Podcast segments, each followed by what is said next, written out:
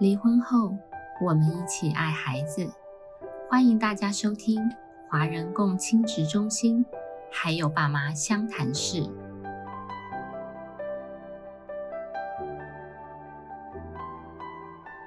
各位听众，大家好，我是今天的主持人黄心理师啊。今天这一集的 podcast 是一个蛮特殊的一个主题，就是我们儿家协会今年成立第十五年了。哇，真是一个很漫长的时间。那在这十五年的过程里面，其实碧绿蓝缕哈，然后其实大家都很辛苦的在这个路上耕耘。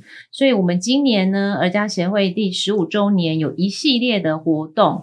那有一个很重要的活动，就是在今年的六月一号，题目呢叫做“关于离婚你一定要知道的事”。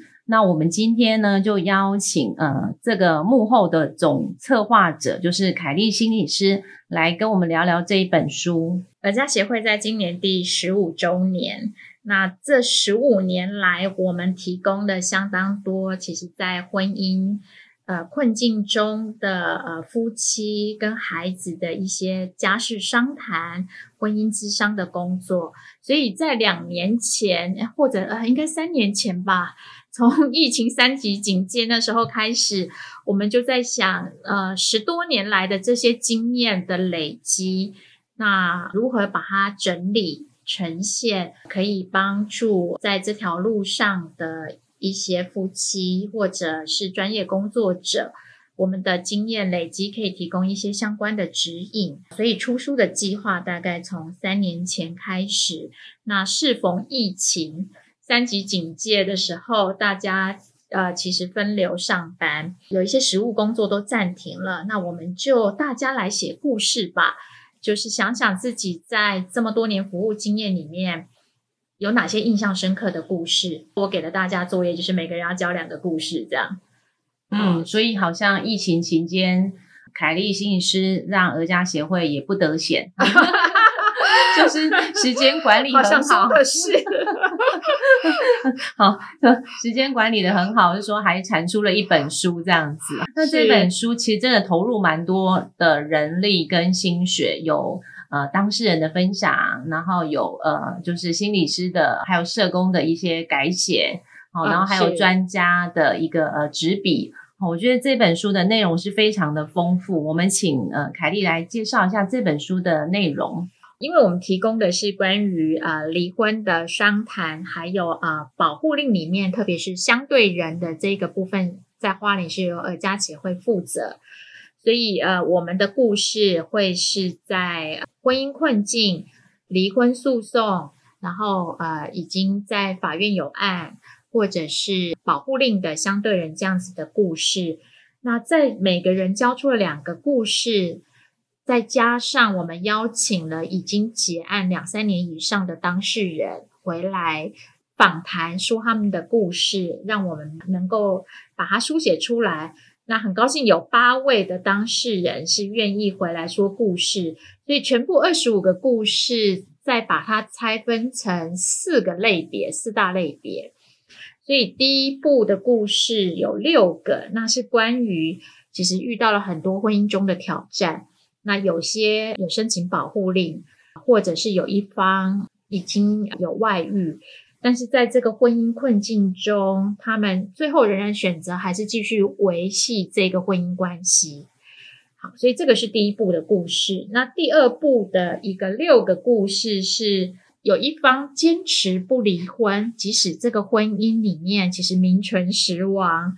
或者只有一方愿意努力，或者有人说我为了孩子不离婚，但是走到了一个法院的调解，或者甚至由法官审理，最终还是以离婚作为收场。这是第二部的故事。那第三部的故事是，他们即使已经离婚了，但是仍然冲突不断，所以有时候会看到，就是说。离婚以后，那个情绪上还没有离婚，情绪上还是绑在一起，或者是他们持续还是有很多的，不管是家事、刑事、民事的案件在法院进行中，或者有人还是放不下，持续跟对方有很多的纠缠，所以离婚并没有解决他们的问题。这是第三部的七个故事。第四部的故事呢，就是经历了前面这些，然后面对了当初离婚，呃，虽然协议或者调解成立，或者法官的一个裁定里面有抚养费或者会面，或者一方还是不给看小孩。那最后，他们就选择各自安好，各自过自己的生活。所以这四步可以说是一一个进程吗？或者是是很很不一样的？就是你会看到，有时候离婚也并没有解决他们之间的问题。好，所以是非常丰富的二十五个故事，是好像是说扣着这个呃离婚这一个可能是一个开端，可是那个发展的。支线是都不同哦，所以其实蛮丰富的。是，所以我们也会希望说，哎，在这条路上或往这条路上的人，可以看一下这本书，看看别人的故事，然后再想想自己该怎么走。好像除了故事的分享之外，也有请到三位专家来针对这个故事，然后除了看故事之外呢，还可以学到一些专业的东西，是吗？三位后面撰写的心理观点，我的部分就是写呃关于这个故事里面那个关系的动力。好，然后我在后面提的是思考的方向，给当事人呃，就是说可以思考一下他这样的决定，他背后的一个考量、心理的需求是什么。所以。在我心理观点的部分，并没有很具体的说你该怎么做，而是我抛出一些问题，让当事人去思考。那在法律意见的部分，我们邀请了在家事法学上非常有专研跟呃贡献的中央警察大学法律学系的邓学仁教授，从他的这个部分。来谈给一些法律上的意见。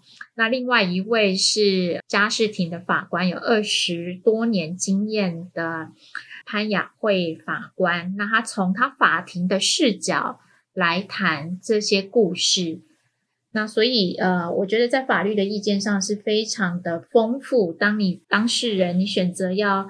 走到司法这条路的时候，可以看看这些法律意见，因为有时候我们发现当事人其实会有过度的一个想象跟迷思，对于司法来处理婚姻，所以这是一本非常实用的书籍。所以好像是我们可以透过故事里面是一个借鉴，然后来反思自己，好，然后重新去检视我们自己或是我们的婚姻。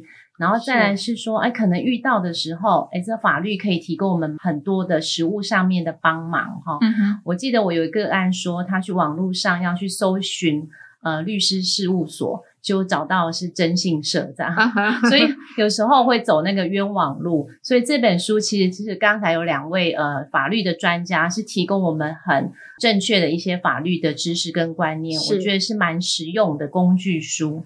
那这一本书，我知我知道好像有非常非常多人支持我们，然后写了一个推荐文或是一些序。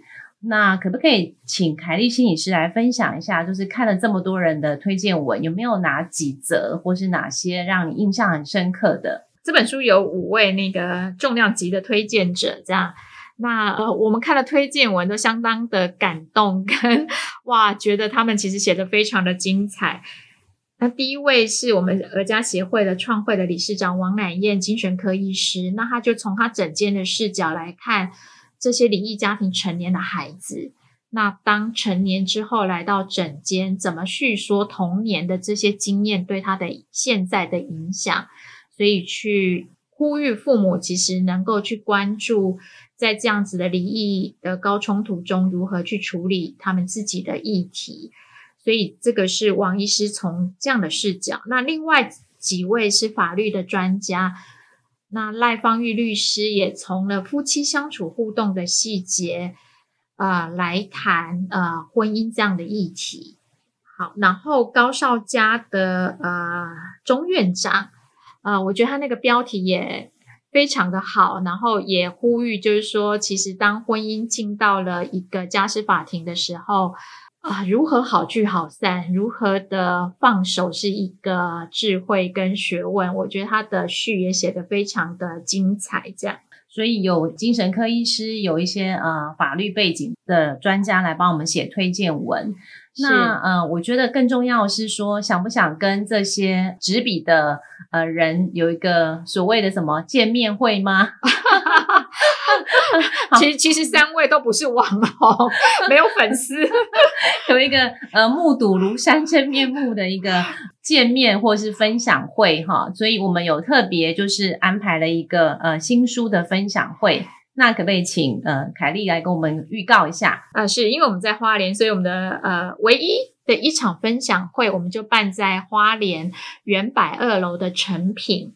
那时间是七月二十二号礼拜六下午的三点到四点，那三位作者都会出现。那我们呃可能会有一个小小的呃对谈，主持人会对我们其实有一些提问或访谈，让大家更认识这个议题。所以欢迎，其实想要更了解这本书，可以来参与这样子的一个分享会。那预计也会在网络上有一个直播，所以请大家能够关注呃我们这一场分享会。是，就是说，嗯，很多我知道全省很多支持我们儿家协会的人，可以到现场，或是透过直播。或者是呃网络去购买这本新书啊，是对，就是说呃也算是对一个儿家协会的一个支持跟肯定这样子。是因为这本书的版税是全部捐给儿家协会啊，作为高冲突离异家庭服务使用。哇，所以听起来自己可以能增加我们自己的专业知能，然后还可以做公益，这是一个很好的一个善举。所以呃欢迎大家能够购书支持。或者是说啊，来参加我们的分享会，更了解这本书。好，那我们今天就非常谢谢凯丽心理师。好，谢谢大家。每周五晚上五点半上线更新，由花莲儿家协会制作播出。